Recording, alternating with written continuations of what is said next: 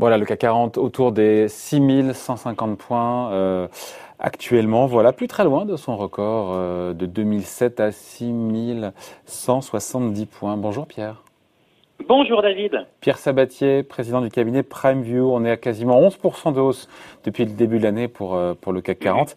Euh, L'indice boursier parisien qui fait partie des plus performants. ça se joue à 1, 2, 3% près ou 5% près. Mais l'un des plus performants indices boursiers dans le monde. Ce dynamisme, pour vous, c'est une surprise ou pas? Alors, c'est une surprise. Déjà, il y a quand même un effet de rattrapage. Hein. C'est-à-dire qu'il faut avoir en tête que le CAC 40, tout comme les indices européens, était en retard hein, depuis un an. Quand vous regardez les performances, que ce soit du, du S&P 500, savoir l'indice large américain qui, qui, peut, qui correspond à peu près à l'équivalent, ou encore plus du Nasdaq, hein, le S&P 500 sur un an, il a plus 53%, le Nasdaq plus 70%, plus 68% précisément, alors que le CAC 40, même au niveau actuel, 6150, on n'est qu'à plus 41%. Donc il y a quand même, il faut avoir en tête que finalement on vient de vivre une année assez formidable pour les actifs risqués, pour les marchés actions dans leur ensemble. Tous les autres avaient progressé beaucoup plus vite que l'Europe.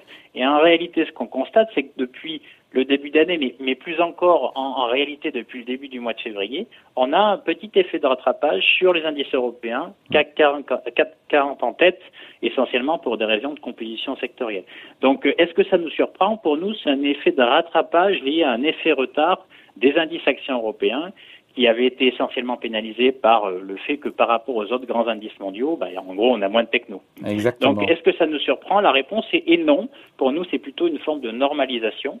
Euh, après, la question fondamentale à, à, à définir, hein, puisque vous avez, vous avez raison, le CAC 40 fait plus, euh, plus euh, entre 10 et 11 depuis le début d'année, euh, quand pour le coup, le, le, le S&P 500 ne fait que plus 8,5% Donc, on a une petite surperformance des indices européens euh, par rapport aux indices américains, la vraie question qu'il faut se poser, je crois, c'est est-ce que l'ensemble des marchés actions vont continuer à progresser? Ouais.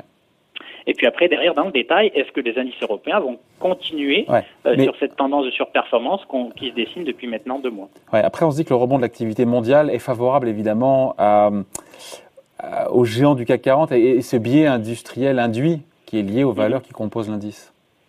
Alors oui, mais j'irai plus loin que le bien industriel, parce qu'on pense beaucoup industrie qu'on pense Europe. En réalité, il faudrait surtout penser finance et financier, et même plus précisément monde bancaire et assurance. En gros, euh, ce qu'il faut avoir en tête, c'est que la thématique qui est jouée depuis maintenant euh, deux mois, hein, c'est celle du retour de l'inflation. On, l'a déjà évoqué ensemble. Hein. Euh, et, dans le retour de l'inflation, bah, ce qui va dans la foulée du retour de l'inflation, c'est des perspectives d'augmentation des taux longs, des taux d'intérêt.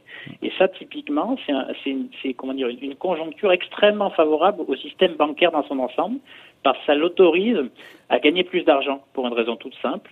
Euh, les banques peuvent à nouveau faire ce qu'on appelle la transformation. Savoir quand elles vous prêtent pour acheter votre maison à 15 ans, la banque, elle, elle, prend forcément, euh, elle va se financer auprès de la banque centrale ou auprès des autres banques.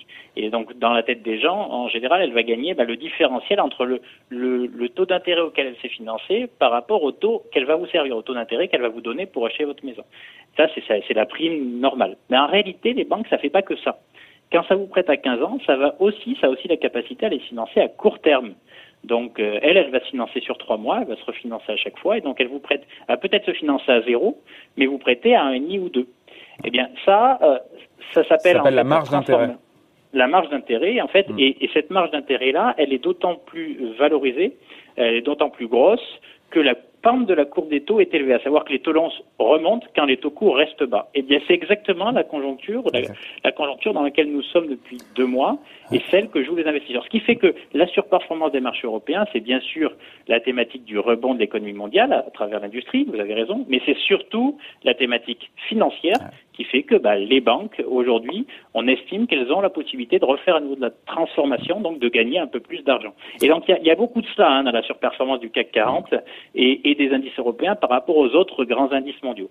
Après, euh, Après, la question, c'est de voir qu'au final, il y a ce, je vous coupe, hein, mais il y, a, il y a cette euphorie, encore une fois, sur les marchés actions et qui dépasse largement le cas spécifique de, du, du, CAC 40 avec cette remontée des taux obligataires. On se dit, mais jusqu'où euh, marché actions et marché obligataires peuvent monter de concert comme ça? On a comme cette nouvelle flambée de l'épidémie euh, en Europe. Mhm. Euh, et on se dit que rien ne semble arrêter, encore une fois, cette ascension du CAC 40, des marchés boursiers. Euh, mhm. et, et, de nouveau, on, se dit, voilà, ben, les marchés préfèrent enjamber, encore une fois, enjamber, et c'est se placer d'ores et déjà dans l'après-crise. Mais ça, on l'avait déjà dit à l'époque, hein, donc au bout d'un moment, l'argument hyper commence en, un petit peu. Hein. Alors, on a bien essoré cette thématique, hein, on va dire. Hein. non, mais alors. Il y a un rebond attendu au second semestre, voilà, c'est ça, et, euh, et on se dit que peut-être que tout ça est déjà dans les cours. Hein. Alors, vous avez raison. Donc, donc premièrement, la question qu'il faut se poser, c'est finalement, est-ce que les marchés actions vont continuer de monter? Alors, il faut revenir aux fondamentaux. Ils montent pour une raison assez simple. Un, la lumière au bout du tunnel, c'est ce que vous mm. c'est ce que vous venez d'évoquer. À raison second semestre, on estime que bah, l'économie mondiale va sortir de son marasme et donc rebondir de manière assez vive. Alors déjà, on pourrait dire, ça c'est vrai au niveau mondial, c'est quand même mm, beaucoup moins vrai au niveau européen. Quand vous regardez les perspectives de croissance anticipées à horizon fin d'année, euh, enfin voilà, on elles sont toutes révisées d'ailleurs, elles sont, toutes révisées. Le gouvernement italien l'a fait, le gouvernement français l'a fait aussi hier, enfin en début de semaine. Euh, oui. Mais quand le FMI, quand le FMI en fait révise à la hausse, par contre, les perspectives pour l'économie mondiale, ça veut dire qu'il y a une vraie discrimination euh, entre les perspectives de croissance mm. euh, du monde, c'est-à-dire aux États-Unis, en Asie, versus l'Europe, qui elle ça n'empêche pas le CAC 40 de monter. Oui, et c'est pour ça qu'on peut s'interroger sur la durabilité de la surperformance des indices européens. Et de vous à moi, pour nous, il y a un effet, l'élastique était très tendu, les indices européens étaient très en retard. Pendant deux mois, on s'amuse à jouer la thématique de la reprise de l'inflation et de la hausse des taux longs, mais très vite, on va rentrer dans le rang. je vais vous poser une question très simple. Euh, est-ce que d'après vous, le monde d'après, c'est celui euh, des grandes banques? Est-ce que c'est celui de, des grosses industries euh, lourdes type 20e siècle?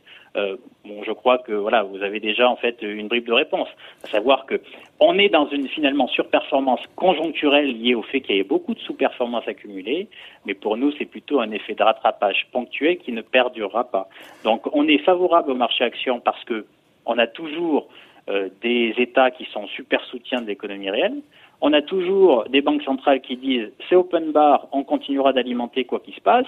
Euh, donc ça, c'est un facteur favorable pour l'ensemble des actifs, euh, que ce soit obligataire ou action, parce que ça veut, c'est en gros la signature du fait que la liquidité va rester très abondante sur les marchés. Donc c'est globalement favorable. Après, quand on rentre dans le détail, euh, pour nous, ça favorisera encore malheureusement, j'ai envie de dire, plutôt les indices du reste du monde que les indices européens, qui souffrent de deux choses, une conjoncture économique moins favorable qu'ailleurs, premièrement, et une composition sectorielle, une composition du tissu entrepreneurial euh, moins bien adaptée au monde qui vient versus le monde d'avant. oui, mais le l'euphorie peut nous emmener plus haut aussi, et tout le monde en oui, ligne de mire, c'est 7000 points qui étaient le niveau du CAC 40 atteint au plus haut euh, début 2000. Ça serait injustifiable rationnellement et en même temps, si la campagne de vaccination s'accélère en Europe, si, euh, euh, si la situation sanitaire ne se dégrade plus, euh, si les banques centrales ne font pas de faute de, de politique monétaire hein. mmh, Alors après, vous allez me dire, on peut s'amuser à fixer des objectifs ce qui est sûr, c'est que pour l'instant, les étoiles euh, ou les planètes plutôt restent alignées, c'est l'expression à la mode, pour l'ensemble des marchés actions. Donc ils vont probablement poursuivre leur hausse. Après, est-ce qu'on aura la capacité à aller chercher les 7000 points? Ça nous paraît quand même très élevé, encore une fois, pour une double raison. Euh, perspective de croissance économique à court terme, mais aussi à moyen long terme. Il hein. faut avoir en tête que la croissance potentielle sur le vieux continent est structurellement plus faible qu'aux États-Unis ou en Asie. Donc ça, c'est quand même un facteur euh, fondamental. Hein. Ça, ça c'est les fondamentaux. Euh, deuxièmement, essayons de nous projeter. Pour aller à 7000 points, ça veut dire que vraiment, pour le coup, euh, le, le, le, secteur bancaire, secteur assurantiel voit ses niveaux de valorisation beaucoup, beaucoup progresser, hmm. alors qu'on estime qu'ils ont déjà fait beaucoup de chemin et ça m'étonnerait que les investisseurs jouent cette thématique jusqu'à la fin d'année. Donc, quand on fait, quand on somme finalement euh, tout les arguments qui nous permettraient d'aller jusqu'à 7000 points, ça nous paraît un peu élevé. Donc on est plutôt favorable dans un environnement qui reste très favorable au marché action dans leur ensemble. Après, dans le détail, malheureusement, on a quand même l'impression que les indices européens seront euh, structurellement à la traîne des autres indices. Donc il faut quand même avoir en tête ça. Et encore une fois, attention, ça c'est dans le cadre où, dans les mois qui viennent, toutes les planètes restent alignées. On a quand même quelques petits euh, écueils qu'il va falloir affronter. Hein. Vous pensez à quoi bah, je, pense tout simplement au fait qu'on ait une nouvelle administration aux États-Unis, que pour le moment les investisseurs ne retiennent euh, de, du président Joe Biden euh, que les, plans de relance et favorable les plans de relance, mais n'ont pas du tout intégré euh, la nouvelle donnée qui, qui a été répétée par, par, Janet Yellen la semaine dernière, répétée par Joe Biden, sur le fait que les, ce qu'ils vont rajouter en plus maintenant se traduira euh, en tout cas c'est leur volonté, par une modification des règles du jeu d'un point de vue fiscal. Et ça, c'est vrai que euh, les marchés s'en sont pas saisis. Ouais, c'est bizarre parce que quand Trump a baissé de 31 35 à 21%, on a dit la hausse des marchés actions américains, c'est euh, c'est le résultat voilà, de cette baisse massive de fiscalité. Là, on, on fait l'autre moitié du chemin, enfin la moitié du chemin dans l'autre sens. Et pour l'instant, passer de 21 à 28, ça n'impacte pas les marchés actions. C'est curieux. Mais parce que vous, voyez les marchés financiers comme des êtres rationnels. Euh, la, la, réalité, c'est qu'on ne l'est pas toujours. Pour l'instant, on reste dans ce moment, dans ce temps.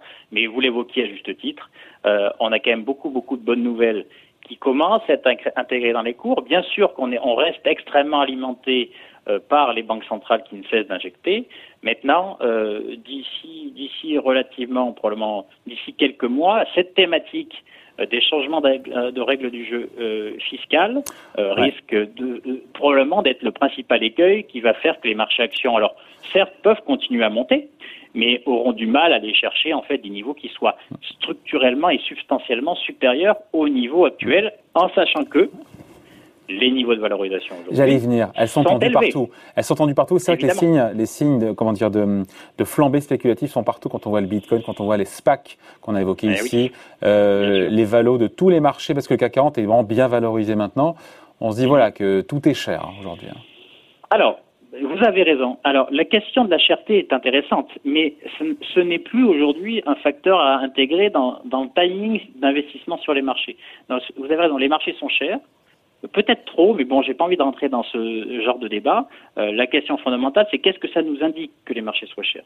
Euh, Les marchés sont chers, ça ne veut pas dire qu'ils vont baisser demain. Par contre, ça veut dire qu'à partir du moment où il y aura des déceptions, soit nos entreprises nous diront, bah, traduiront le fait que dans certaines zones, eh bien, les croissances économiques anticipées sont pas atteintes, mmh. donc les résultats des boîtes vont, vont, vont, vont pas atteindre les objectifs. Pour l'instant, ça n'a pas été le cas, donc on, a été immunisé contre cette problématique-là. Soit cela, soit euh, les marchés vont commencer à intégrer le fait que même si les résultats des boîtes en chiffre d'affaires sont bons, en résultats opérationnels sont bons, euh, bah, les changements fiscaux font que bah, à la fin, il en reste moins. C'est-à-dire que les profits les profits nets, en fait, sont moins élevés. Et à partir de ce moment-là, eh bien, on peut avoir des, des, des, débouclages et les investisseurs mm. peuvent commencer finalement à avoir le vertige. La notion du niveau de valorisation, c'est vraiment Mais c'est vrai qu'il faut que ça passe au Congrès, on l'a pas dit, mais c'est 28% de taux d'IS aux États-Unis, il faut que ça passe sous les, par, sous les fourches codines du Congrès américain. Absolument. Mais, mais euh, quand même, hein, quand le président vous dit euh, que c'est un objectif aujourd'hui avéré et il ne s'en cache plus, quand Janet Yellen, qui a quand même beaucoup, beaucoup de crédit aux États-Unis, hein, mm. euh, ancienne présidente de la Fed, la Réserve fédérale américaine, euh, le répète, euh, on aurait peut-être tendance à commencer à l'intégrer, en tout cas dans nos scénarios. Alors encore une fois, il ne faut pas aller trop vite sur les marchés financiers. On est toujours bercé, entre guillemets, par les thématiques de ces derniers trimestres et de ces derniers mois, celles de la euh, lumière au bout du tunnel qui nous fait sortir en fait de la de, finalement la crise du Covid euh, en tant que telle, euh, toujours alimenté par des banques centrales qui ne, changent pas de discours, il est tout à fait possible que lorsqu'on va commencer à en sortir véritablement, parce qu'attention, les États-Unis sur le plan de la crise sanitaire, eux nous annoncent quand même des bonnes nouvelles. C'est-à-dire qu'une accélération du processus qui fait que dès le mois de juin, on peut avoir véritablement une économie américaine qui n'a plus de, ou qui ne subit plus de verrou associés à la crise sanitaire. Dans ce cadre-là, évidemment, la probabilité de voir des discours qui vont commencer à s'infléchir en termes de soutien, notamment soutien monétaire, et ou euh, de mode de financement des plans Et ça sera tout le paradoxe de voir une sortie de crise sanitaire qui pourrait eh pour le coup pénaliser les marchés actions puisqu'il y aurait moins de soutien monétaire. Alors, je vous donnerai simplement une analogie historique, hein, euh, très lointaine, puisqu'on a beaucoup, on a beaucoup parlé, euh, beaucoup parlé de, euh, dans le cas de la crise sanitaire, et on a fait l'analogie avec la crise des années 30. Euh, il faut avoir en tête qu'à l'époque, euh, les États-Unis s'en sortent grâce à Roosevelt, Franklin Roosevelt, son plan de relance gigantesque qui dure de 33 à 1937. Exactement.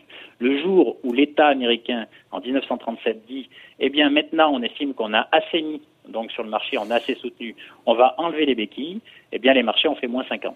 Alors, ça ne veut pas dire qu'on va faire moins 50. L'histoire va être retenue, je pense. On, on retient les leçons de l'histoire en général, non? Évidemment, donc on durera plus long, enfin ça durera plus longtemps. Ce que je suis en train de vous dire, c'est qu'on ne va pas du tout baisser de 50%, mais il faut faire attention. Il y a notre capacité à, à aujourd'hui, on est vraiment sur la tendance où nous serons soutenus quoi qu'il se passe.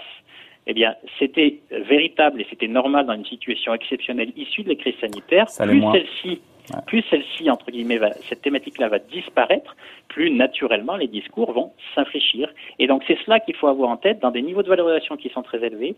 Au moment le moment à partir duquel les investisseurs vont commencer à comprendre qu'on ne pourra pas bénéficier éternellement des mesures de soutien extraordinaires qui ont été mises en place en réponse à une situation exceptionnelle. Il pourrait y avoir des turbulences là. Là, on pourrait avoir des marchés. Alors attention, hein, on n'est pas pour autant baissier parce qu'effectivement, on a appris des erreurs passées. Euh, donc tout ce que je raconte là est évidemment euh, bien maîtrisé et, connu en fait des autorités publiques, hein, monétaires ou, même budgétaires. Euh, donc on n'ira pas, on ne commettra pas les mêmes erreurs. Mais attention, les investisseurs ont peut-être effectivement beaucoup, beaucoup, beaucoup, beaucoup joué la thématique de la fameuse reflation, de la lumière au bout du tunnel, et donc euh, avec des niveaux de valorisation comme ceci. Ça pourrait être dans les mois ou trimestres à venir, entre guillemets, un chemin un peu plus euh, chaotique que celui des derniers trimestres. Bon, on en reparlera d'ici là. Merci. Explication signée Pierre Sabatier, économiste et président du cabinet PrimeView. Merci Pierre. Merci David. Bonne journée, bye.